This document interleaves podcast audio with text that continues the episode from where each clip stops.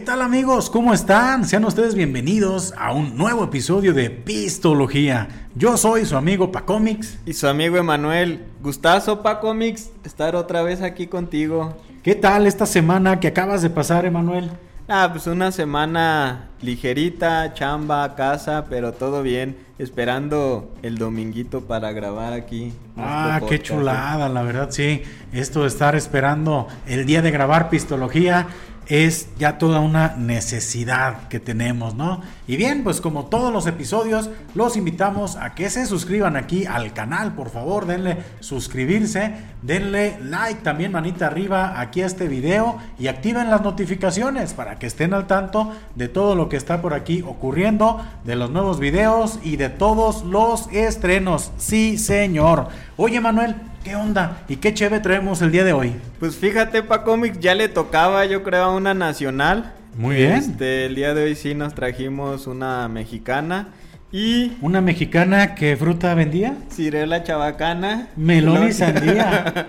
no sé qué más siga ya, la neta. O yo, pero, pero es una mexicanita, sí, señor. Se llama la cerveza Lágrimas Negras. Ya habían sido pues yo creo que una rachita muy seguida de alemanas y sí, yo creo que le tocaba ya. Ya tocaba una nacional. Muy bien. Esta cerveza, Emanuel, es de la cervecería Ramuri. Y mira que este nos dice que tiene ¿cuántos grados de alcohol, Emanuel? Pues está brava, ¿eh? Son 10 grados de alcohol, yo Como toda mexicana. ¿A poco no son? Ay, cabrón a ver si, si no está brava y regañona. No, no, se crean mexicanas. Las amamos. Sí, este. Pero, eh, pues bueno, para ser mexicana, pues sí está regañona, 10 graditos de alcohol. Vamos a ver qué tal está. A ver cómo nos va. Dice que es una stout, una Imperial Cacao Stout, por lo que ya más o menos me imagino que nos espera. Este, una cervecita amargosita, oscura este tiene 355 mililitros. Esperemos que nos dé batería aquí para todo el episodio. Porque creo que si no la vamos a terminar rápido. ¿Qué onda? ¿Qué expectativas tienes para este cheve, Manuel? Pues fíjate que yo sí espero también una cerveza amarga. Eh, menciona que es lager. Y ahí haciendo un comentario, ¿no? Este hubo una vez un suscriptor que nos sigue mucho que mencionó que no le, le gustaba más el podcast cuando andábamos ya un poquito más entonados. Entonces a lo mejor alcanzamos ese nivel con esta cervecita, ¿no? Ojalá que sí, a ver si se nos relajan los nervios un poquito. Y me quiero dar permiso, Emanuel, como en algún momento lo hicimos con la cerveza del maestro Trino Camacho, que viene por ahí como que con una este, descripción tipo este, pues no sé, un escrito muy poético, si así lo quieres mencionar, que probablemente es una característica de la cerveza artesanal mexicana, que incluye este tipo de elementos en la etiqueta. Y pues voy a citar esta, esta pequeña este, reseña con una voz un poquito más... más poética. Más poética. Y dice así. Las noches dibujan el suave aroma de tus lágrimas lágrimas que brotan entre alucinantes espumas, sombrías espumas que resbalan sobre tus mejillas, miradas perdidas en el oscuro y dulce abismo, tristes rostros sin saber a dónde ir, cicatrices diluidas en cada amargo trago, sorbos de dulces lágrimas, lágrimas negras y soledad. Sergio Michel, maestro cervecero. Fíjate que me hiciste sentir así como en película de Pedro Infante y María Félix, ¿no? Sí, ¿no? Y luego así como que el nombre Lágrimas Negras es así como una canción que pudo haber cantado Jorge Negrete, ¿no? No, sí, sin bronca. Lágrimas Negras. Ay, cabrón, ya. Aguas que también. no, sí tiene todas las facetas de cantante, pues de este locutor. De todo, ¿no? Es que sí, sí está hay que tener de dónde comer de repente, ¿no? Pero pues yo creo que vamos a pasar, Emanuel, a este punto medular de la presentación de la cerveza y vamos a pasar a destaparla con la famosa de MacGyver. ¿Te gusta la de MacGyver, Emanuel?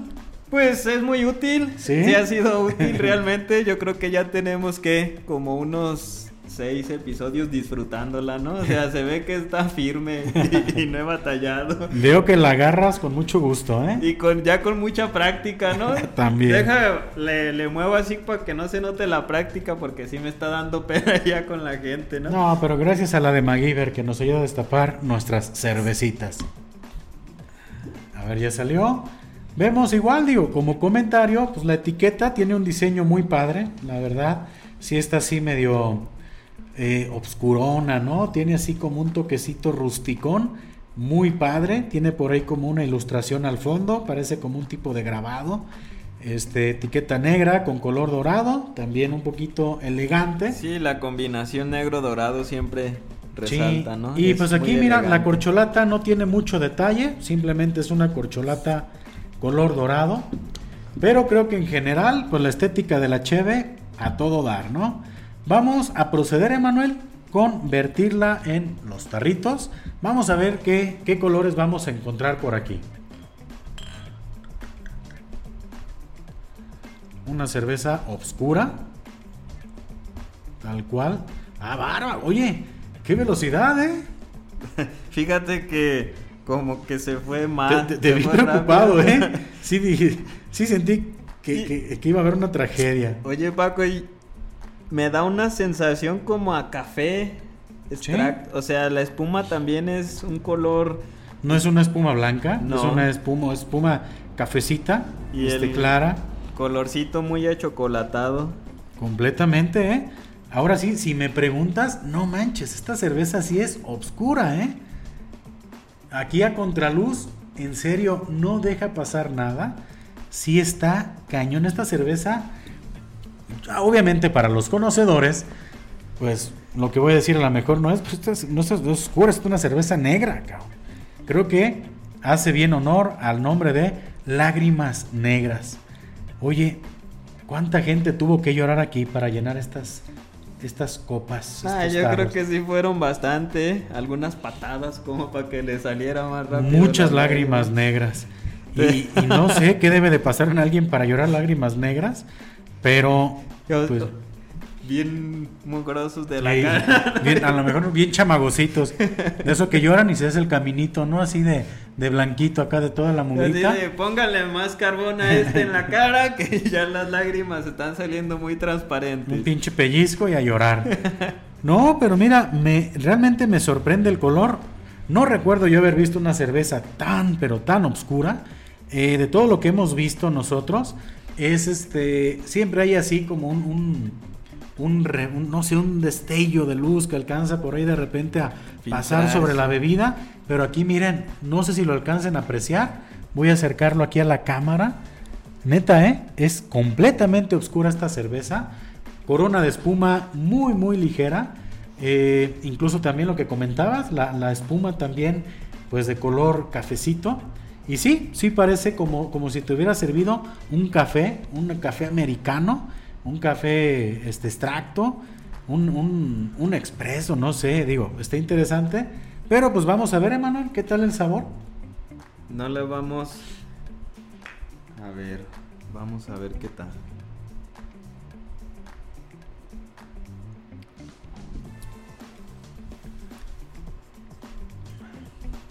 Ok. Pues sí tiene ese saborcito, ¿no? Como a chocolate, cacao. No sé. Es, sí, sí está como, como chocolate de la abuelita, esa tableta sí, ya debería patrocinarnos.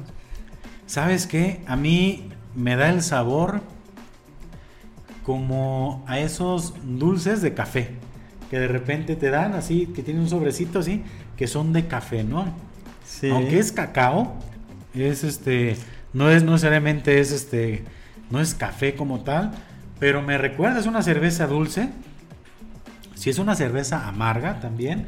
Que después de haber probado aquella cerveza, que sí estaba súper amarga, eh, no, ya no puedo decir que sea lo más amargo que he probado. Pero sí es una cerveza amarga, es de un sabor fuerte, intenso, dulce. Bien, ¿eh? A mí me dio Pacomis como ese sabor cuando le muerdes, ¿no? A la tabletota. Ah, su madre del café. Café abuelita me dio ese, ese sabor a cacao. Sí está amarga. A, cacao. Ajá. ¿O no? cacao. Eh, ah, no, me asustes. A no, cacaco. no, eso no. Ok, Todavía no he visto tabletas y espero que no se le ocurra a nadie. Fabricarlas y mucho menos probarlas. Pero sí, ese saborcito, ¿no? Y amargura, sí, sí está amarga, pero creo que todavía dentro de un rango tolerable, ¿no? O ya nos estamos haciendo más, nos estamos acostumbrando más a estos sabores, porque sí, sí tengo que decir que no es, a comparación de la anterior cerveza que probamos, donde realmente el, sabor amargo no se quedaba, este sí permanece durante un ratito, ¿eh? Es una cerveza de carácter fuerte, tiene buen cuerpo también la cheve y bueno, yo creo que lágrimas negras no te va a hacer que saques lágrimas negras al probarla. Está chida, es una cerveza chida. Oye, y el tema también del alcohol no se percibe. O sea, creo que el sabor que tiene de los ingredientes es tan fuerte que le mata ese saborcito alcohol. No lo alcanzo a percibir mucho, de hecho, casi nada. Y con los graditos que tiene, sí está medio medio 10 grados, ¿eh? Medio peligroso. Pues mira, yo creo que esta es una cerveza que nuevamente puedo comentar. Probablemente no sea para todo el público. Más si eres una persona que acostumbra a tomar cervezas claras, eh, yo creo que sí te va a dar así como un trancazote esta cheve, ¿no? Dudo incluso que te alcances a terminar una. Sí. Creo que no si eres alguien que está acostumbrado a tomar incluso cervezas light, ¿no? Que esa cosa es como tomarte agüita mineral. Ah, esas este cervecitas, la neta, sí se van a gusto, ¿no? Esta sí está más densa. Este, hay que darle su espacio entre trago y trago. Entonces, pues sí, no creo que sea para todo el mundo, Paco. No, pero es, que no. es una buena cerveza, es un sabor interesante. Aquí es cuando dices, órale, desde el primer trago. Uh, te sientes que trae una propuesta, ¿no? Y lo chido es justamente darle oportunidad a probar más cosas, ¿no? Que es lo que nosotros estamos queriendo promocionar un poquito, así como de hay que salirnos de lo normal, de lo tradicional. Y vamos probando cosas, aunque sea una vez, ya decidirás si te gusta y si lo sigues haciendo o si sigues explorando, ¿no? Y yo creo que esta cerveza justamente apunta, o más bien yo digo, ok, nosotros apuntamos al descubrimiento de nuevos sabores y esta cerveza pues es algo que nunca había yo tomado en mi vida. Aquí fíjate que desafortunadamente desconozco el dato de dónde es elaborada, no sé si será por acá de, no sé si tú te comentaron. Sí, cuando la compramos me comentaron que era de León, Guanajuato, nada ah, más, no es un dato mío. O sea, para que no me crucifiquen a mí. Fue la persona que nos lo vendió ahí este, en la cervecería. Nos dijo que era fabricada en León, Guanajuato. Ok, entonces ya, una cerveza artesanal de León, Guanajuato. Muy bien.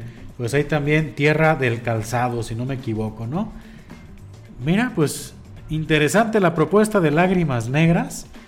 Eh, yo creo que es momento, Emanuel, de calificarla ¿Qué calificación le das a Lágrimas Negras? Pues yo creo que le voy a dar un 8. O sea, Para ti es un 8. Sí, no fue un sabor... O sea, es un sabor que puede ser de una cerveza, pero no es algo que, que disfrute tanto, ¿no? Lo mejor para gente más conocedora y de un paladar un poquito más educado, este puede ser una delicia. Para mí es un 8 una calificación muy seca, quizá un poquito sin querer exponer mucho, este, pues me voy a algo intermedio, 8. Aquí fíjate que, ah, eh, o sea, comparando la cerveza anterior que probamos, era un 8.5, pero de bien. Sí, como bien. y aquí es como un 8 de así como que no me gusta tanto. Como un 8 cumplidor o que así como 8 de se lo doy para no darle un 7, pero sí se merece un 7 o algo así o que... No sé, digo, como que es como que de aquí, pero de gustar para acá o de no gustar para abajo. Es como de 8 para abajo. Ok. No de 8 para arriba. Con la otra era 8.5, pero sí se podía ir como para arriba, ¿no? Y esta sí es así como... Eh. Mira, yo a esta cerveza le reconozco el mérito de proponer. Creo que propone con el sabor. Creo que también no a todo mundo le va a gustar. Eso es un hecho por el tema y por el tipo de, sabor que tiene, que si es un sabor intenso, tiene, es un sabor amargo también. Eh, que probablemente no sea una cerveza de más de dos eh, creo que incluso es para degustar una, cervecita y pasártela bien incluso por los grados de alcohol. Y yo creo, Emanuel, que a esta cerveza sí le estoy dando... Ah, ya lo pensaste mucho, Pacomic, ya, suéltalo. Me quedo también, creo que voy a... No nos patrocinan, hay bronca, tú dale. Creo que sí le doy un 8. Ah, Creo que también estoy muy de acuerdo con tu calificación. Sí creo que se queda en un 8, no es una mala calificación. Creo que la cervecería Ramuri debe de estar muy orgullosa de este producto, que sí, este, como insisto, es propone, es una propuesta interesante, intensa, pero yo creo que este, me quedaría en, ese, en esa calificación Insisto, yo creo que después hay que probarla nuevamente. Creo que es de las cervezas que pongo yo de revancha. Ok. Creo que sí, en algún momento podría ser interesante darle otra oportunidad más. Creo que por lo pronto la dejo en 8. Y pues al final la este, decisión final la tendrán ustedes. Si la gustan conseguir para probarla, ustedes dirán, me encantó o no me gustó, ¿no? Al final nosotros hacemos lo que sabemos hacer, darles una humilde opinión. Y pues las opiniones, todos tenemos una, ¿no? Entonces cada quien tendrá la suya y es válida. Sí, sí, sí. Pero pues yo creo que este, con esto que estamos platicando, pues podemos también dar paso al siguiente este, tema que vamos a tocar. Y es un tema muy relajado, la verdad, muy curiosón, en el cual si eres una persona que está como que metida en el, en el mundo de la comedia, en el mundo de los podcasts, si eres una persona que, este, que está pues de repente consumiendo algo de contenido, pues vas a hacer clic con muchas referencias y al final es un tema con el cual pues todos estamos muy familiarizados y podemos disfrutar y es la comedia, Emanuel. ¿Qué onda con la comedia en general?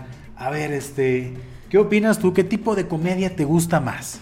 Pues fíjate, Pa Comics, que como bien lo mencionas, es un tema pues muy general, ¿no? La comedia es algo que nos ha acompañado, yo creo, desde que iniciamos. Este, y me refiero así como, ya bien filosófico, la neta, pero ya no me pude salir. Desde que iniciamos como, como humanidad, yo creo que, Ándale, que me imagino así como este, a los cavernícolas, ¿no? También haciendo su comedia, pero sí pues, me ¿qué, ¿qué no viste la película de, de Triquitrán, de Tintán? No, Desde la era de las cavernas había comedia. Te recomiendo que la veas. Y bueno, y ya que lo dices, pues Tintán, ¿no? Un cómico muy famoso mexicano. Del cine clásico, de la, de la época de oro del cine mexicano. Y fíjate que la comedia se ha vuelto parte de nuestra vida, está presente en todos lados y creo que es algo que se disfruta y creo que es algo que te hace olvidarte un poquito del trajín, ¿no? Del día a día. Este, y pues siempre el humor es sano, reírse. ¿El humor es qué? Es bueno. Ah, es sano, dije, órale. Nunca había visto el humor desde esa perspectiva. Es padre, está chido.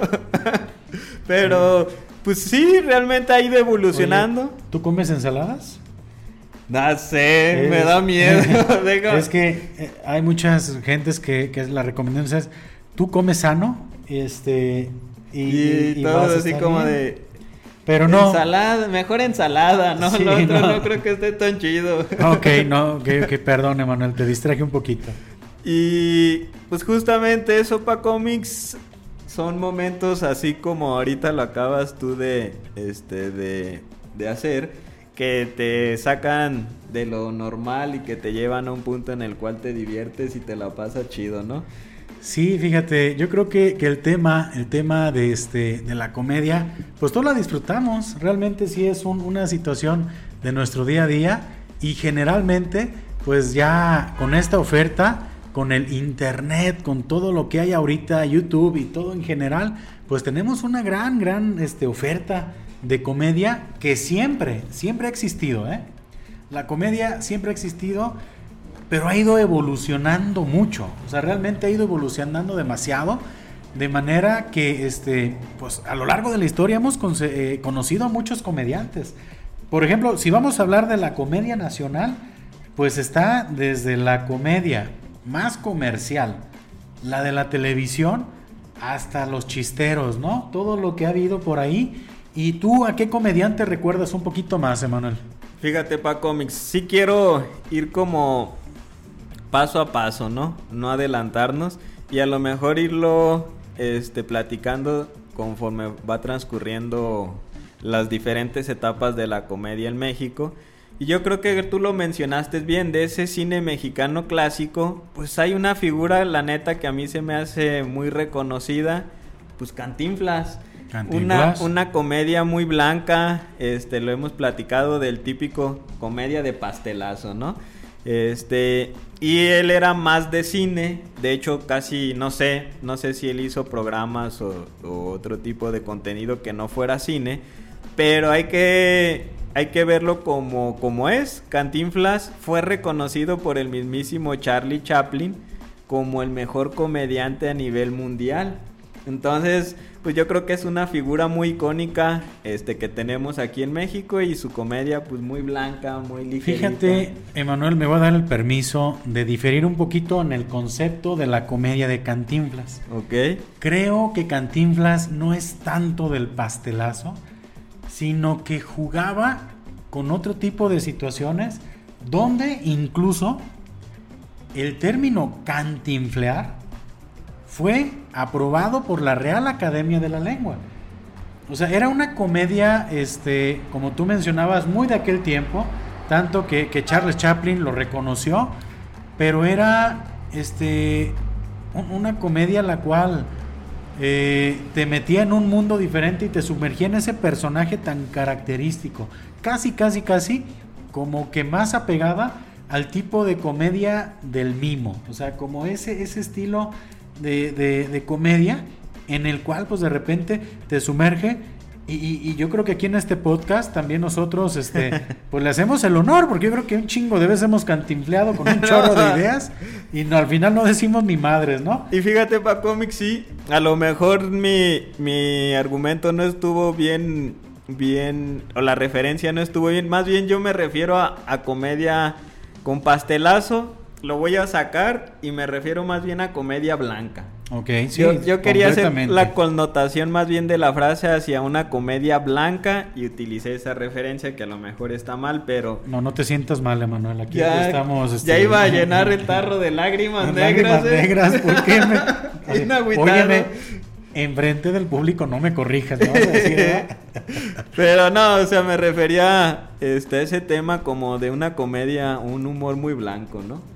Sí, fíjate, este, y, lo curioso con Cantinflas es que conforme fue pasando el tiempo, o sea, tú, un, Cantinflas con la película de Aquí está el detalle o Ahí está el detalle, es un Cantinflas muy cómico, muy cómico. Yo creo que es una de las mejores películas que, que puede tener Cantinflas. Y después como que fue evolucionando un poquito y ese Cantinflas se fue convirtiendo ya como en un crítico social luego tuvo películas que El Maestro, donde pues echaba carrilla al gobierno por lo gachos que eran con el sector, este, eh, sector de la, de la educación. Luego que El Padrecito, y luego que una cosa, o sea, fue, fue transformándose un poquito a hacer una comedia como más de crítica social, un poquito más regañona, ¿no? Pero creo que eso fue la evolución de un Cantinflas que estuvo participando también en producciones a nivel internacional. O sea, yo creo que, que este sí está cañón, ¿no? Este, este Cantinflas pues será recordado por siempre como el mejor o uno de los mejores comediantes de aquí del país, ¿no? De la historia. Y fíjate, Pacomic, que justamente eso que mencionas, ¿no? Ya sus películas más recientes eh, hacía críticas sociales y se metía también a ciertos temas un poquito más de este, como sociedad pero también como más emocionales y como que ya le metía de repente otras cositas. Es que yo recuerdo una donde creo que él era doctor y había un chavito que se estaba quedando sordo, ciego. Ah, sí. Ah, es que y se, iba más dramático. Es lo que quería decir era esto, las hacía más dramáticas, dramatizaba ya. Lo escucho, mamá. Sí, o sea, ya era acá como del drama mexicano, ¿no? Exactamente, o sea, como que se iba metiendo ya más en temas un poquito más densos, ¿no? Pues fue barrendero, fue policía. Y, siempre cada personaje que hacía ya después era como una comedia, pero donde aprovechaba para darle un piquete de costillas al gobierno siempre, a la sociedad, de alguna manera, ¿no? Y es que a lo mejor, no sé si es un tema en el que me está adelantando mucho, pero la comedia justamente tiene eso, que ayuda a hacer la crítica un poquito más ligera, pero al final del día ahí está, ¿no? Como que no, lo quiero reformular como que a través de la comedia este puedes hacer críticas muy densas que no las pudieras hacer este de una forma más directa. sí, si me pues, explico para cómics. Es que la comedia caricaturiza la realidad para que te dé risa cosas que quizás no te deberían de dar tanta risa. Pero es como que tómala también. Te va a dar risa esto que es incómodo probablemente, ¿no? Pero sí, sí es parte de la comedia y creo que ese Cantinflas fue esa persona que sobre la marcha comenzó a abordar mucho esas, esas situaciones de crítica social, crítica política, ¿no? Y, por ejemplo, también de ese tiempo, pues te encuentras a un comediante como lo fue y actor como lo fue Tintán, que fue una comedia más como de barrio, más dicharachera, este, ya otra situación que el Pachuco, que el barrio, que México de aquel tiempo, pero también muy divertido. O sea, eh, Tintán también como comediante, excelente. Todas sus películas, la verdad, muy, muy entretenidas. Y también con esa línea blanca, ¿no? Que, que realmente era cine para toda la familia. Y fue como el Pachuco oficial mexicano, ¿no? De hecho, Así es. Nada, o sea, a lo mejor me equivoco, pero tengo como que la referencia de que la canción de Maldita Vecindad de se inspiró. Se inspiró en él, ¿no? Incluso creo que al principio dicen como Trae una frase de Tintán. Ya llegó su pachucote. no, señor, sí, sí es se diversifica bien. Bien, versátil, ¿eh? Pero sí, o sea, él tenía como que ese toque de ser el pachuco, ¿no? Mexicano. Sí, y está también, pues, Resortes también, otra comedia muy blanca. Este, clavillazo. Clavillazo también. ¡No más! Ah, también ese con su frase tan, tan clásica, ¿no? Y, y si te digas pa cómics, si nos brincamos de este lado como más, es que no sé cómo decirlo, pero como más del estilo, este, ah, no sé, bueno, ranchero Mm. Pues está este señor, el piporro, ¿no? Que también en las películas ah. hacía como un tipo de comedia muy curiosa y su música es cómica. Sí, completamente. Tiene esa onda como en sus canciones muy cómicas, pero él era como de esta otra faceta, este, no sé, de más más tema como ranchero, no sé cómo expresarlo.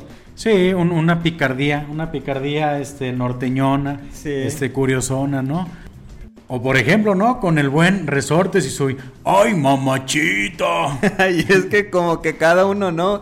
Fue haciendo muy popular sus frases y se fueron haciendo... Parte de la cultura mexicana, que si hablamos de la comedia mexicana, toda esa generación de comediantes, que seguramente estamos olvidando algunos, porque pues es que habían muchos más, o sea, habían muchos más comediantes que no, este que no eran tan protagonistas, pero que eran buenísimos. Era este, era Mantequilla, si era uno, este, un comediante, luego... No lo ubico, fíjate. A ver, déjame ver. Mantequilla no. pero, pero bien lo dices, pa cómics, realmente había un montón. Y creo que también un tema interesante es como en esa época... Ahí está el mantequilla, ¿cómo no? Era más de cine, ¿no? Te digas que era como un poquito más de cine. Todo estaba enfocado a películas. Sí, completamente. Y, e incluso eh, personajes o artistas que no eran comediantes como tal, pues manejaron mucho la comedia en sus películas, porque incluso Pedro Infante tenía sus peliculitas de comedia, donde estaba Isarita García, este, la abuelita, pero siempre, siempre con esa temática blanca, o sea, no era un, una comedia rasposona, ¿no? Sino que siempre muy, muy agradable, muy para toda la familia. Sí, y era algo que caracterizó mucho, mucho a esa época, que no sé si, por ejemplo, este, el famoso Chespirito sea contemporáneo de esas fechas o ya sea más reciente, pero también creo que por ahí iba. Nada más él sí estaba como más en tele, ¿no? Como sí, no, no, claro. Y es otro rey de la, del humor blanco. Y ahí sí estoy de acuerdo que la comedia de Chespirito fue más la comedia del pastelazo. Ahí sí. O sea, un humor básico completamente. Pa cómics, perdón que te interrumpa. Antes de que desarrolles este tu idea, platícame ya viene enojado, ¿no? Está bien. No, interrúmpeme, no pasa nada. Sí, es un tema que quiero conocer. A, este, ¿A qué se le llama pastelazo? Mira, yo interpreto, este, y perdón por todos los catadores de comedia. Ay, ya, son. peleados con todo mundo.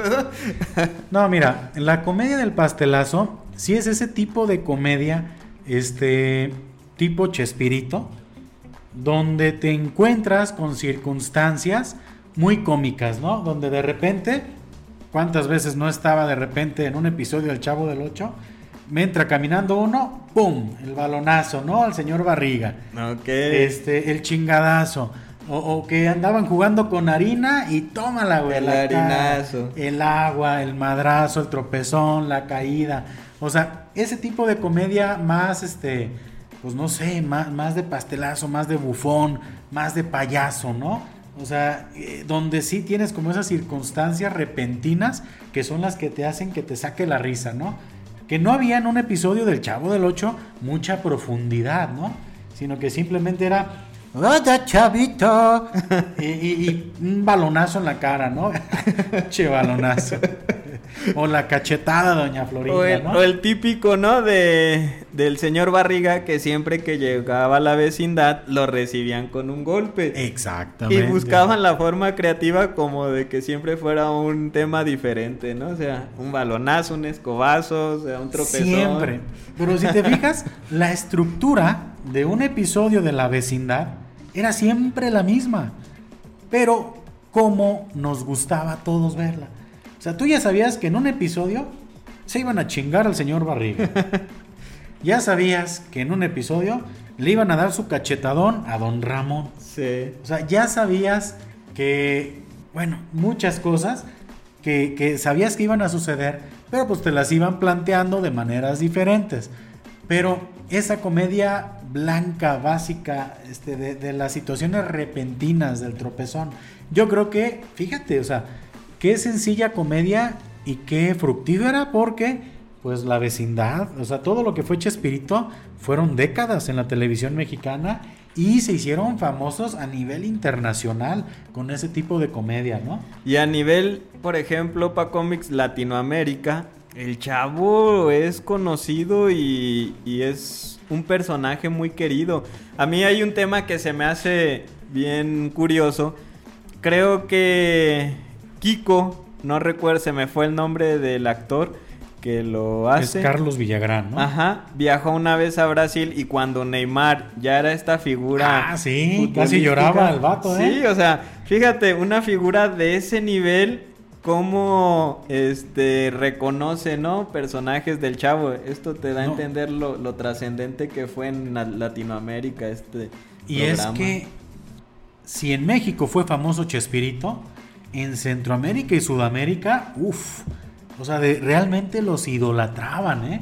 O sea, sí, sí, revolucionaria la comedia, un genio también de la comedia, este, Chespirito definitivamente.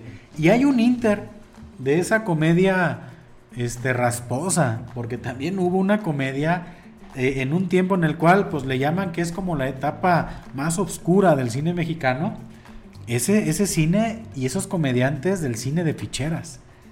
Ah, Alfonso Sayas, Pedro Weber Chatanuga, Rafael Inclán, este, ah, no sé, el Caballo Rojas, esos genios de la comedia, de la picardía, donde, pues si, si, si tú eres de nuestra generación, ya sabías que en el canal de cine mexicano por cable, eh, era por ahí de las 10, 11 de la noche, toparte con, no sé, con peliculitas de ese tipo, ¿no? Era como el cinema golden, ¿no? De México, o sea, a cierta hora. El pichichi del barrio, los albañiles, las verduleras, o sea, aguas, donde estaba también esta, la pelangocha, también es otra comediante de ese género, que yo creo que tienen su mérito en la cultura mexicana, pero desafortunadamente se quedaron ahí muy, este, muy encapsulados. como en un cajoncito medio oscuro. Pero yo creo que también son comediantes súper buenísimos que, traían el albur y el doble sentido a todo lo que da, ¿eh? O sea, realmente películas muy divertidas, pues. Es a lo que voy, ¿no? Pero una temática más picante, pues. Sí, fíjate, Pa Comics, que realmente en la comedia mexicana, yo creo que hay como un toquecito que, que siempre ha estado ahí presente. Y es justamente lo que mencionas, el albur y como que esa picardía, ¿no? En los comentarios y como que esa picardía este, en los momentos espontáneos ha sido como muy, muy, muy mexicano. Como que se nos ubica mucho por eso, ¿no? El tema del doble sentido, albures. Y creo que justamente estos cómicos que tú mencionas fueron los que empezaron como un poquito a moverle ahí en televisión por ese lado, ¿no? Muchos videohomes. Y, y pues aquí les hacemos un homenaje en pistología a todos los comediantes de la picardía mexicana, que también tienen un lugar, este, ahora sí que en el, en el cielo de los comediantes. Ahí también tienen unos sillones dorados, llenos de albures, este, que, que los esperan ahí, ¿no? pero sí es parte del camino de la comedia. Y de ahí comienzas, después de que, de que vas con este caminito, evoluciona el tema de la comedia y deja de ser exclusivamente de, de película. Y ya con la llegada de la televisión, pues ya se mueve, se mueve la comedia a la televisión. Y tenemos comediantes como los polivoces, que también tienen una comedia genial. También de mucho del personaje, del sketch, de la representación, de, de repente este, de Chano y Chon, de Gordolfo Gelatino, de, o sea, todo, todo, todo, todos esos personajes que tenían ellos, este, ay, madre, que todos, es más chaburruco esta referencia, o sea, realmente sí, sí dudo que las nuevas generaciones tengan ese mismo contexto, pero también comedia genial, la de los polivoces. Y le abren la puerta para cómics a, a, a esa comedia, pero ya en televisión. Y justamente como lo dices, en sketch, que fue evolucionando, ¿no? No sé si ellos fueron realmente aquí en México los, los iniciadores, pero después se empezó a venir mucho este como esa onda del sketch, de los personajes, de las frases, de las situaciones siempre este, repetidas y, fue otro paso, ¿no? Que se fue dando dentro de la comedia. Pero yo sí quiero preguntar algo para cómics para aterrizarlo. Este, ¿en qué momento, o no sé si a la par de esto, también estaban los cómicos estilo Polo Polo, que no tenían un programa como tal, pero que también iban empujando como en esa onda de, de más de a lo mejor tener este, shows en vivo, en teatros, en bares. Y como que ese lado, ¿no? Del polo polo, del que cuenta chistes, pero chistes muy ingeniosos y también se iba abriendo paso. De hecho, fíjate que, que Polo Polo es una referencia de lo que probablemente pudo ser el origen del stand-up. Porque Polo Polo sí se puede decir que es de esta ola de comediantes de los chisteros, pero todos sabemos, los que hemos escuchado un poquito el, humor de Polo Polo, sabemos que lo cómico de, de, él es el desarrollo de la anécdota. O sea, no es tanto el remate como muchos chistes, ¿no? Sino que es te va platicando una historia y probablemente un solo chiste de Polo Polo te lleve 5 u 8 minutos a escucharlo, que se va y se va y se va y durante todo el chiste te trae botado de la risa. O sea, eso es lo, curioso, ¿no? Que, que, yo me acuerdo, hablando de Polo Polo, en mi grupo de amigos había un cassette o disco, no me acuerdo, que era el de ley. Era, ay, vamos a escuchar el de Polo Polo. Yo tengo que comentar algo. A mí ya llegó el momento en el que dije, ¿por qué les sigue dando tanta risa el mismo chiste, no? 400 veces el mismo chiste, ¿no? Y se reían igual que la primera vez. El de Polo Polo, y así, ay, otra vez, o sea, ya no sabemos, pues, el chiste, ya sabemos en qué va a terminar. Pero pues esa capacidad de la gente de disfrutar de la comedia, aunque la haya escuchado un millón de veces, ¿no?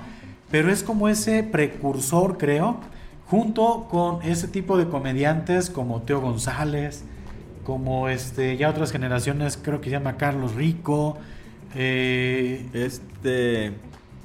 Ay, ¿cómo se llama un señor que siempre hace caras? Ah, Jorge Falcón. Jorge Falcón. Claro que, sí. De esa onda, ¿no? De ese estilo. Del chistero, ¿no? Que al final lo que hacen ellos es platicarte el chiste a su manera. Y que eran esas personas que de repente metían en programas este, de variedad.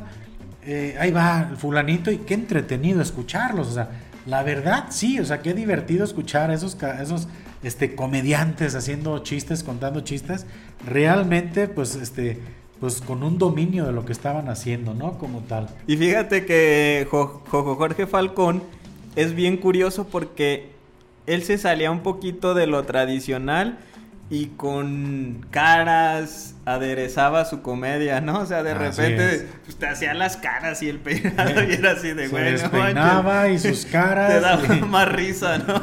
La figura de la cara que lo que estaba platicando, pero fue como el que empezó a explorar ese lado, ¿no? De, caracterizar y persona, personificar, ¿no? Un poquito. Ya no era tanto el chiste, sino el performance en general, ¿no? Exacto. Que ya era así, este, como que toda la, experiencia completa. Y bueno, pues está también un, eh, comediante más actual, pues este Jorge Ortiz de Pinedo, pero más del tema del sketch también.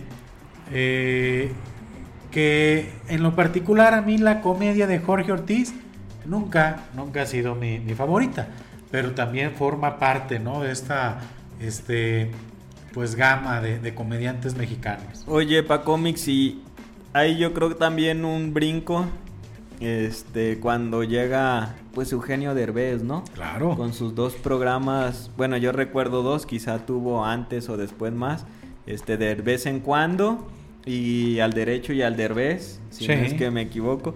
Y era pues personajes, sketches y siempre también empezó a meter ya mucho en ciertos personajes este doble sentido, ¿no? Y él fue también uno de los que manejó muy bien este, este tipo de comedia del doble sentido. Sí, fíjate que, que ahí tenía e-, ese estilo, pero mucho del juego de palabras. Mucho, o sea, en la comedia de Eugenio Derbez es juego de palabras. Siempre, siempre, siempre, desde Armando Hoyos, que era uno de sus personajes, este, el superportero, todo era jugar, jugar con las palabras y de alguna manera de ahí sacaba la comedia, ¿no? Sea, e, esa forma, pues si tú quieres, para algunos inteligente, para otros sencillo, pero ahí estaba, ¿no? todo, siempre el estilo ese de comedia. Mezclo las palabras, juego con las palabras. Tan solo pues un personaje, bueno, Armando Hoyos. Que desde ahí no da, da la referencia. El Longemoco. Todo, siempre, este, Eloy Gamenó. Todo, todo es este, con Eugenio Derbez, juego de palabras, ¿no? Un maestro para hacer ese tipo de comedia que también yo creo que es como de esos personajes que sí te rompen una era y te dan inicio a una nueva. Creo que la comedia, sí hay que darle ese mérito a Eugenio Derbez. La comedia es antes de Eugenio Derbez, después de Eugenio Derbez. Sí, fue esa persona que llegó a refrescar y llegó a proponer cosas que a lo mejor ya estaban, pero las mejora, ¿no? Y les mete como su estilo. Y pues ha llegado lejos, o sea, pues actualmente en cuántas películas no ha salido ya, ¿no? Pues Este, cumplió, cumplió el sueño de. Hollywood, llegó a Hollywood, este que por ahí también anda como que queriéndolo alcanzar el Omar Chaparro, ¿no? Otro comediante ya mucho más de esta generación. Y hasta ahorita, Manuel, hemos hablado solamente como de esta línea de comedia eh, de televisión, de película. Pero pues también tenía muchas ganas de hablar de esta nueva ola de comediantes, pero ahora en el tema del stand-up, que está muy interesante también que esté pasando esto en este momento, donde llega una comedia más disruptiva, llega una comedia más fuerte, más este, intensa, ¿no? Con temas muchos más, más fuertes. ¿A qué comediantes de stand-up conoces tú, Emanuel? Pues a lo mejor hablo con el más fuerte, ¿no? Eh, pues Franco Escamilla. Para mí, por ejemplo, es ahorita los mejores comediantes. Por ejemplo, tengo también a Alex Fernández. Este. Híjole, se me fue el nombre. Y es uno de mis favoritos, fíjate. Este chavo de los lentes. ¿Cómo se llama? Carlos Vallarta. Carlos Vallarta para mí en este momento, después de Franco Escamilla, yo creo que es de mis favoritos. Pero hay un montón. Eh, se me están yendo a lo mejor algunos o muchísimos. Pero está, por ejemplo, uno que te gusta mucho a ti, Ricardo Ah. Farri. Ah, Ricardo Farril. A mí me, me encanta la comedia de ese camarada. Que tengo que platicar una anécdota que ocurrió hace como dos años. Un chismecillo ahí que se agarró de la greña con, no sé si supiste, con este güey de guerra de chistes. Se me fue el nombre. Radamés. Ah, se hicieron de dimes y diretes en redes sociales los güeyes. Oye, ¿no? nos estamos olvidando de Radamés y Guerra de Chistes. Que fue también otro un- punto, ¿verdad? Sí, no, no, cámara. O sea, yo me acuerdo que, que cuando salió Guerra de Chistes fue un boom, ¿eh? Y sí lo estábamos olvidando, fíjate, en Telehit. Qué bárbaro, ¿no? Yo creo que también era un, un programa obligado. Ese junto con las lavanderas también. Que fueron también como de esos programas que empezaron a cambiar un poquito el formato, ¿no? De la comedia. Ya donde podías decir pinche. Eh, ya decías palabritas así más Ya, fuertes, ya, cabrón, así como que, uy, ya era, o sea, porque realmente era novedoso. Era, oye, en este programa dicen malas palabras. Y sí, ¿no? O sea, dices, no manches, ¿a poco dicen esto en televisión? Que platanito, que este, pues todos, el perro guarumo, toda este, esta comedia que viene por ahí del norte del país, que como que Monterrey comenzó a ser un, un, un, este, caldo de cultivo para, para este, comediantes, ¿no?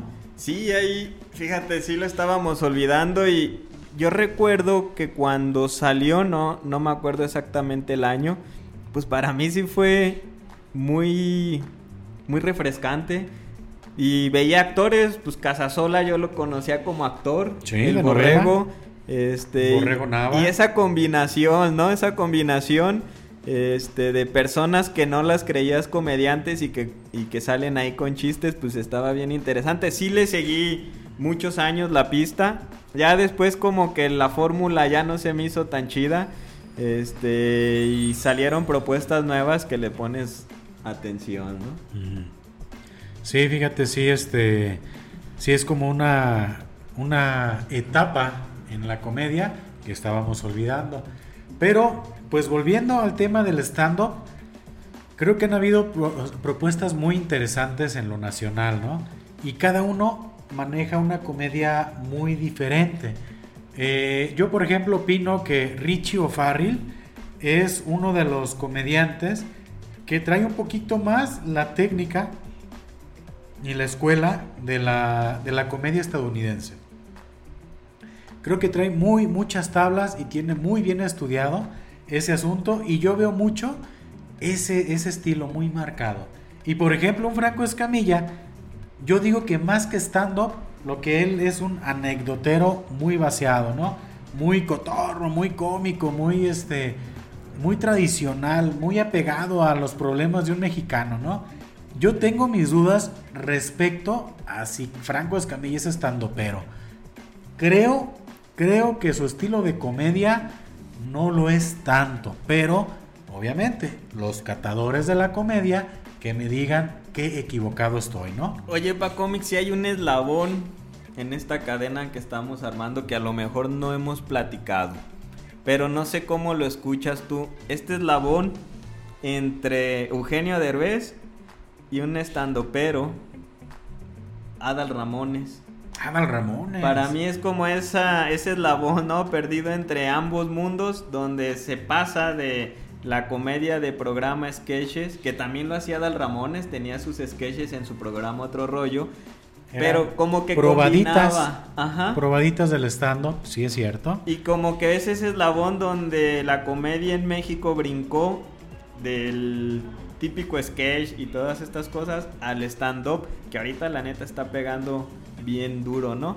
Y pues Adal Ramón es un referente, la neta yo crecí con otro rollo y el monólogo, ¿no? Como de repente te contaba una historia y te reías los 40 minutos que duraba. De hecho, eh, también anda por ahí otro comediante que fueron de los precursores también del stand-up, Héctor Suárez Gomis, hijo del actor Héctor Suárez, que ya recientemente falleció, ¿no? Otro comediante más de, de, comedia política, de, crítica social muy dura con sus personajes. Que mira, salió también aquí a la conversación Héctor Suárez, ¿no? Sí, yo recuerdo su programa, este, y era una comedia que hacía una crítica muy fuerte a la política mexicana. ¿Qué nos pasa? ¿Qué nos pasa? Este, que de repente también, es que ahorita me estoy acordando de una que vi en TikTok, ¿no? Que jugaba con este, con esta onda de repente física como estilo Chespirito, ¿no? Donde le aventaban el vaso de agua en la cara, o sea, y, esas ondas. Y sí, la estoy recordando y era chistoso, o sea, y él en ese carácter como de serio, porque se veía como, como que sus personajes eran serios, como de repente hacía la sátira, ¿no? En la cual un personaje serio y que estaba hablando temas serios pues te daba risa porque justamente así era la sátira que él manejaba. Y sí, es otro actor, o perdón, otro comediante y actor que sí tuvo ahí como que su, su, espacio, también muy bien ganado. Y que su hijo Héctor Suárez Gómez fue también de los precursores en el tema del stand-up en México, ¿no? Que, que sí, mira, por ejemplo, la comedia de un Carlos Vallarta es comedia también de, de crítica social le nombran comedia también como de revelación, ¿no? Donde escuchas a una persona hablar que ni siquiera está, este, pues haciendo nada, nada que quiera él, este, hacer cómico, pero en su plática y en todo lo que él va haciendo, te va narrando algo y, al final llega y te da algo, este, que, que te sorprende al final de la plática. Y, se apasiona. Sí, maneja como una comedia muy curiosa en la que él habla y va narrando ciertas anécdotas y te va haciendo reír, ¿no? Este, en ese punto medio serio y sí es muy crítico. Este, Peleado con los White a Totalmente, o sea, creo que sí trae como esa, esa, pues ahora sí esa espinita, ¿no? Sí, no, no, o sea, súper, súper peleado con ese concepto, porque pues como e, es esa esa referencia, ¿no? Del power mexicano, así como de esa crítica social, de lo que es viajar en el metro, o vivir en Ciudad de México, y de que de repente por ser moreno, pues no tienen los privilegios que tienen los güeros, ¿no? En este país, que si lo dice y da risa, puede ser que estemos eh, ahora sí que enfrentando con algo muy real, ¿no? Oye, pa cómics, pero qué curioso, ¿no? Como y creo que la evolución este, está en todos los sectores, pero como la comedia en México fue brincando, fue brincando. Y pues sí, siempre el doble sentido ha permanecido, yo creo que es lo que nosotros tenemos más marcado, pero cómo fue brincando y brincando hasta ahorita yo creo que los comediantes más reconocidos a nivel nacional al menos, yo creo que son estandoperos y es como ahorita eh, el tipo de comedia que se consume más y el que más está pasando, ¿no? En, México. Sí, fíjate, sin duda, este, pues así ha sido este fenómeno y pues lo que todos hablan que en esta época pandémica, muchos de estos estandoperos, su, su forma de comunicación fue el podcast. Sí. Y a raíz de ahí detonaron, ¿no? Eh, y de ahí salió un podcast, pues el que ya ustedes conocen seguramente, no les tengo que platicar, pues La Cotorriza, ¿no? Que es el podcast más famoso. Y el más popular a nivel nacional, realmente, pues dos chavos con un montón de carisma y con un sentido del humor que la neta te contagia. Eh, y justamente para cómics, ahora que lo mencionas, yo a muchos de estos estando peros, salvo sus honrosas excepciones, los conocí haciendo podcast. O sea, tú no los conocías antes. Con, hubo dos momentos en los que yo comencé este, a, a saber de este movimiento, ¿no? Y fue un programa que se llama LOL, creo. Ah, con, con Eugenio Derbez. Y después... De Amazon Prime, por cierto. Con los podcasts, pero no sé si tú llegaste a ver esta serie de LOL. Sí, fíjate, la vi, vi las dos temporadas y creo, eh, tengo muchos comentarios respecto a LOL. Eh, lo quise ver porque ahí estaban, este, pues, comediantes que, que admiro, ¿no? Y que me gusta mucho su comedia. Pero bueno, para empezar, pues hacen el experimento de reunir a comediantes de la vieja escuela y de la nueva escuela, ¿no? Con diferentes tipos de comedia incluso. Y te das cuenta lo, lo difícil que para muchos es sacarlos de su personaje. O sea, para mí, ver gente que era demasiado graciosa en el escenario con sus shows, encontrarlos perdidos en un programa como ese, pues te das cuenta, ¿no? Del, tipo de, situación que, representa para los comediantes. Un ejercicio interesante. Les recomiendo que sí la vean, la, serie, sin duda. Pero eh, la verdad, al final me estresó verlos tan estresados a los comediantes. Y es que como que la primicia es entran con una apuesta, ¿no? Y el, ponen dinero y yo creo que siempre donde hay dinero hay presión y estrés. Y se me hace bien interesante para cómics el dato que mencionas porque yo también lo observé. La vi hace como dos años para cómics, yo creo que fue un año nuevo, no recuerdo bien. Y cómo se ve esa diferencia entre el comediante de stand-up y el comediante de sketches que tiene este ya un personaje que las situaciones que él hace son previamente estudiadas. Y vi mucho, porque incluso creo que fue el primero que salió. Que no duró nada. Se llama Poliéster, no recuerdo al actor que lo interpreta, pero su personaje... ¿Es Gustavo Munguía? Creo que sí. Su personaje... este, le preguntamos a Google, ¿eh? Este de mesero, ¿no? El de no soy niña, no soy niña, es como el más representativo. Y pues él usó ahí y pues realmente no sacó ni una carcajada, ¿no? Porque la primicia de LOL es que el primero que ría se va. Entonces imagínate reunir a 10 comediantes que su chamba es hacer reír y sacar sus mejores cartas y no hacer reír a nadie.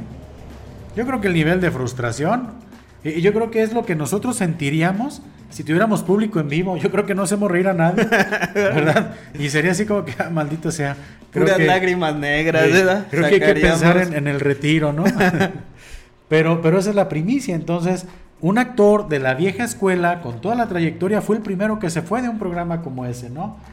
Luego también estaba ahí esta, eh, ¿cómo se llama? La, la, la actriz que la hace de la sirvienta en Familia Peluche. Ah, Excelsa sé que se llama su personaje, pero no recuerdo el nombre de, la actriz, ¿no? Bueno, señal de que el personaje está grabado, yo no me acuerdo tampoco.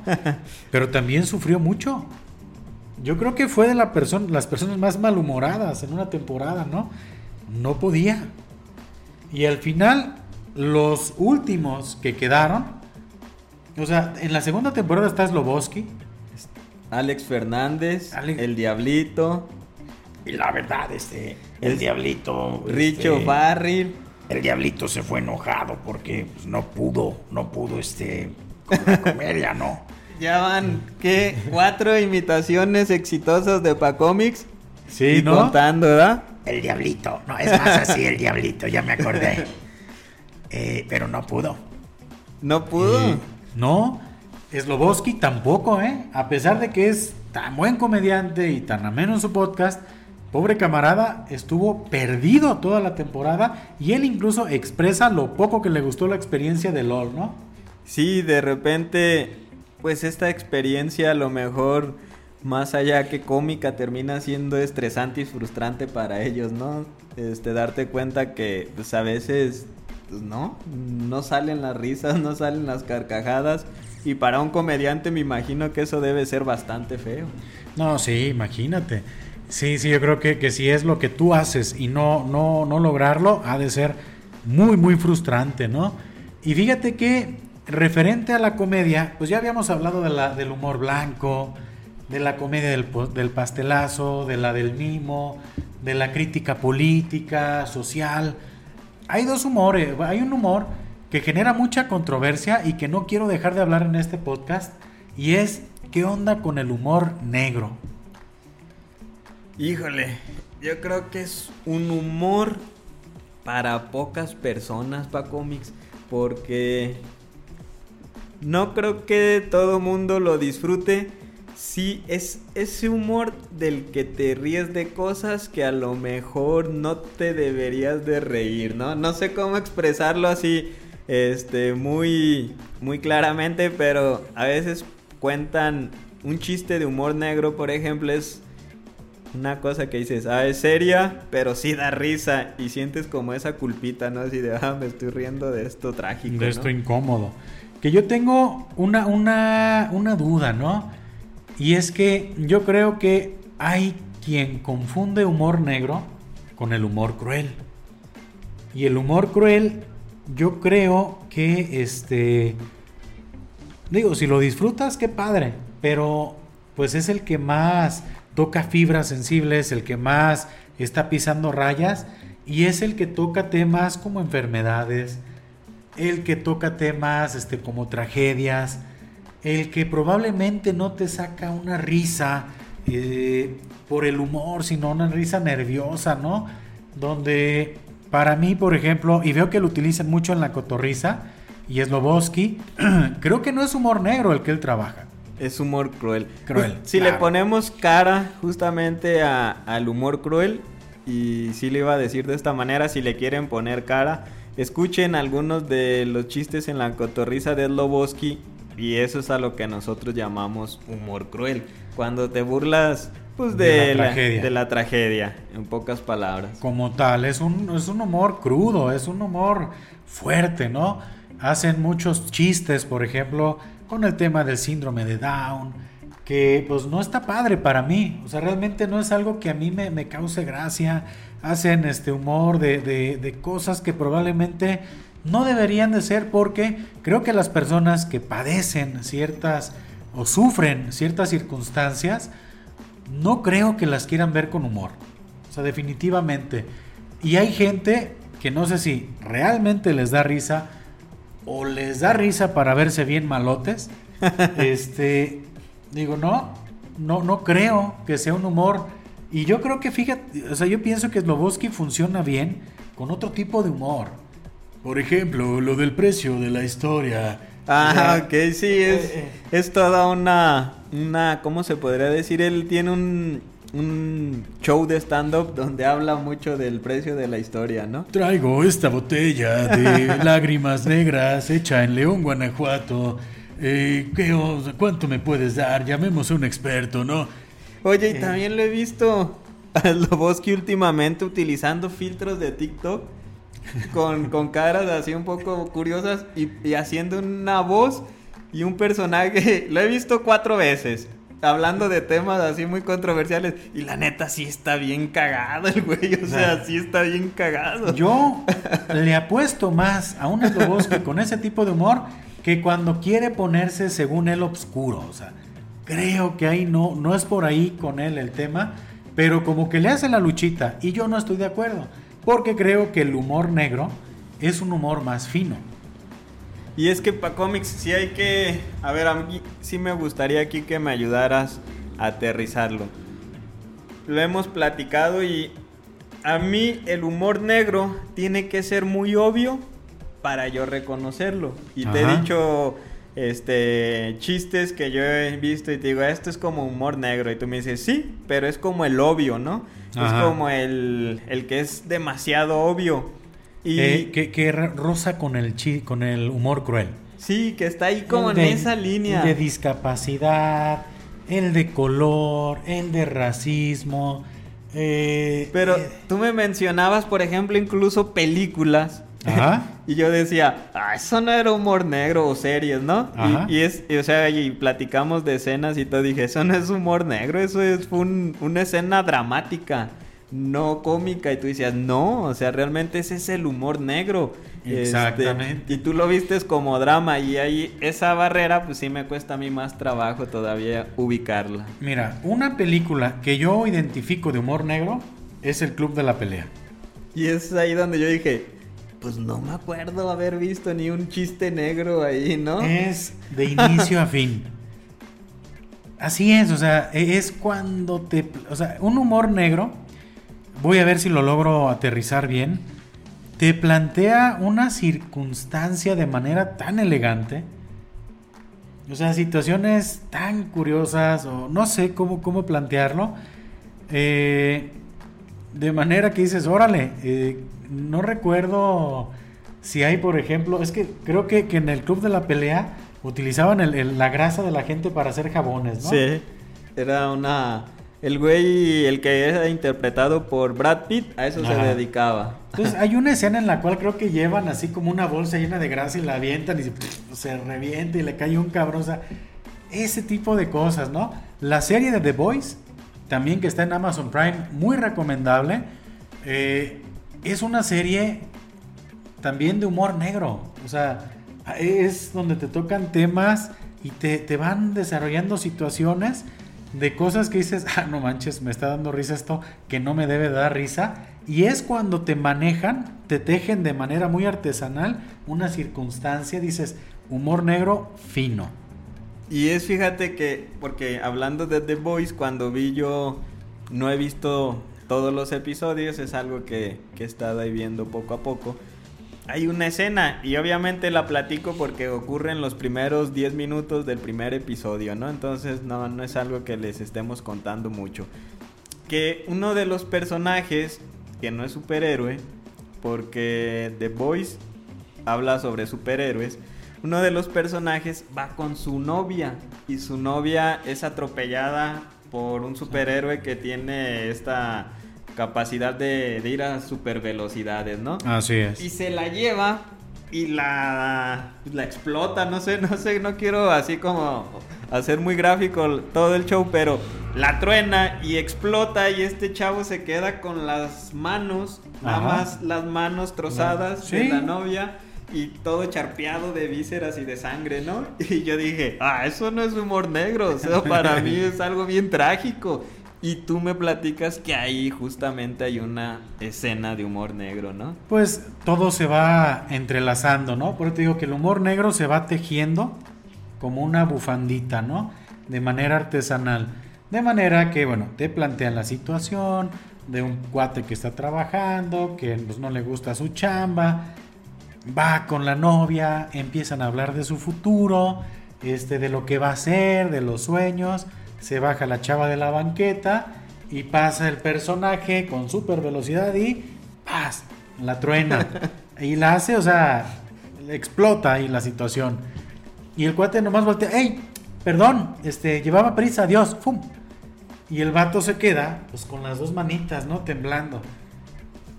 Tú me platicabas, no sé si fue una noticia, en la cual decías que o a lo mejor es algo que a mí no me tuvo que haber dado risa, perdón, pero creo que es una, podría ser una escena maravillosa de humor negro, donde un futbolista murió. Ah, sí. Y llevan el cajón a, este, a un estadio y hacen que el cajón patee un balón y mete un gol, o sea. sí. Eh, es una situación que yo pudiera ver visto en alguna serie de humor negro, ¿no? Donde dices, ah, no mames, alguien llevan un cajón a patear, que para mucha gente pudo haber sido algo muy dramático. Dices, no mames, eso está muy, muy, este... Y no recuerdo el nombre, o sea, el apellido, pero se llama Marcelo. Este chavo que hace un programa en... Adrián Marcelo. Adrián Marcelo que a él lo crucificaron mucho porque él a ver esa escena tuiteó, este, es bien frío en la definición, ¿no? y, o sea, y esos son los chistes de humor negro que yo cacho. O sea, ese es como el que, el que yo te digo de, ah, es el, sí lo cacho, pues rápido. Es como el de Jenny Rivera, ¿no? Cuando va a tomar un avión. Que les ¿Cómo digo? ¿en cuál avión? En el que caiga. o sea, eso es como el que cacho rápido. Ah. Pero esa escena de The Voice, o sea, sí es como la que me cuesta más trabajo entenderle todavía, ¿no? No, y si vas este, revisando la serie, vas a encontrar mucho, ¿no? Por cierto, muy recomendable. Obviamente no va a ser una serie que le va a gustar a todos, como el juego del calamar, pero este, que si le ponen atención vale mucho la pena porque está cargadísima de crítica social. The Voice por Amazon Prime, ya son dos temporadas, no dejen de verla. Y yo creo, Emanuel, que esa es la, la diferencia. Y yo soy, me gusta, me gusta el humor negro, lo reconozco, el humor un poquito más ácido. Eh, y a pesar de eso, no soy tan fan del humor cruel. Sí, es que creo que sí hay una pequeña división, ¿no? Entre el humor cruel y el humor negro. Yo, si te platico, ninguno de los dos como que son mis favoritos. Este, yo la neta, si pudiera etiquetarlo de alguna manera, me gusta mucho el de Franco Escamilla y el de Carlos Vallarta por esa crítica social que él hace. De repente se avienta dos, tres chistes de humor negro, pero son como los dos comediantes y los dos tipos de comedia que en este momento me gustan más a mí. Sí, pues sí. Es que es, es una comedia que también yo disfruto, sin duda. Pero, pues ahora sí que como dicen, en gustos se rompen géneros. Y no hablamos de los grandes comediantes estadounid- estadounidenses, ¿eh? Sí, yo creo que eso amerita casi casi otro episodio completo porque ahí estamos La- hablando de La de otro- referencia de todos los estandoperos y de todos los podcasteros, Luis C.K. que yo creo que no le he escuchado a nadie de estos estandoperos mexicanos en un podcast que hayan salido no hablar de Luis C.K. Es, yo he seguido un poquito su comedia, es muy buena también. Olvídense del pastelazo. O sea, ahí realmente es escuchar a alguien que domina mucho el humor ácido, el humor negro. La verdad, con una maestría excepcional.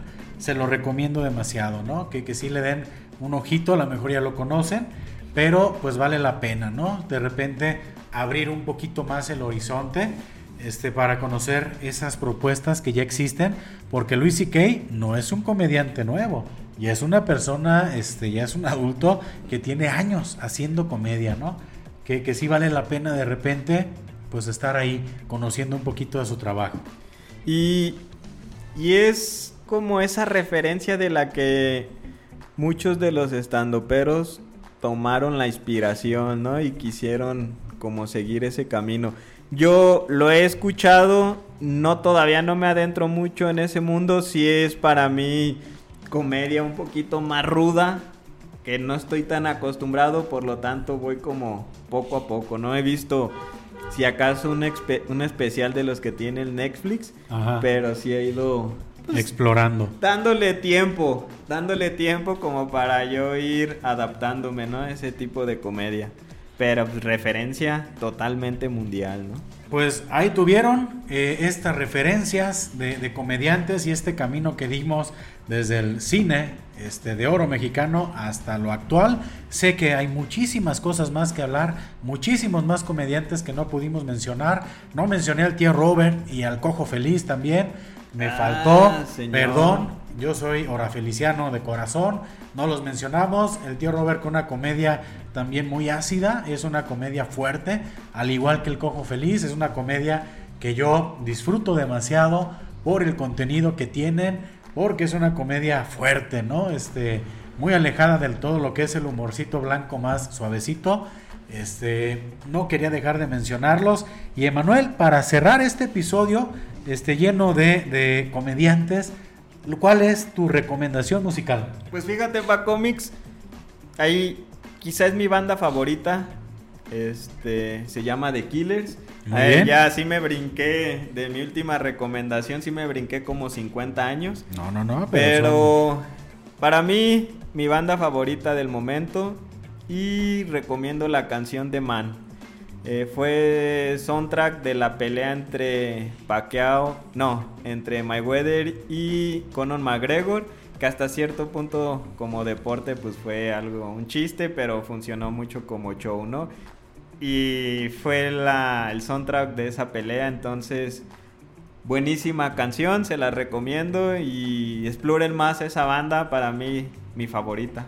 Muy bien. Excelente recomendación, búsquenla en Spotify y no se olviden de que la pueden comenzar a agregar en el playlist de Pistología o nosotros lo vamos a empezar a agregar para que también lo busquen y lo usen en sus pachangas. Y yo la recomendación que quiero hacer en esta ocasión es una canción clásica en la banda se llama Audioslave y es Like a Stone. Para mí honestamente otra de esas canciones que no me canso de escuchar cantada por el buen Chris Cornell. Este, ya en paz descanse el señor. Yo no sé por qué se nos fue o se quiso ir. Pero excelente canción de esta banda que, este, en la cual participan este vocalista Chris Cornell en su momento, como varios músicos de otras bandas, eh, que es este Tom Morello de Rage Against the Machine, que le inyecta un toque súper interesante a la rola. Para mí, de las mejores. Audioslave, Like a Stone, dentro de la recomendación musical de este episodio de Epistología, Manuel. Pues mira, qué chulada de episodio, Manuel. Sí. muy sabrosito.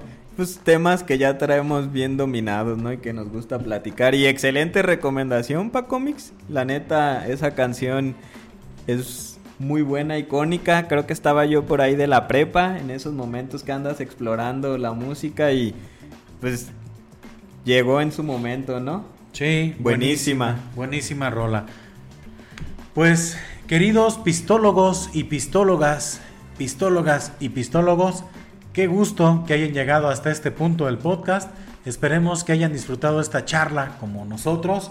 Y bueno, pues como siempre, nos despedimos, Emanuel. Salud y saludos. Y si no toman, pues tomen. Y si van a tomar, pues no manejen.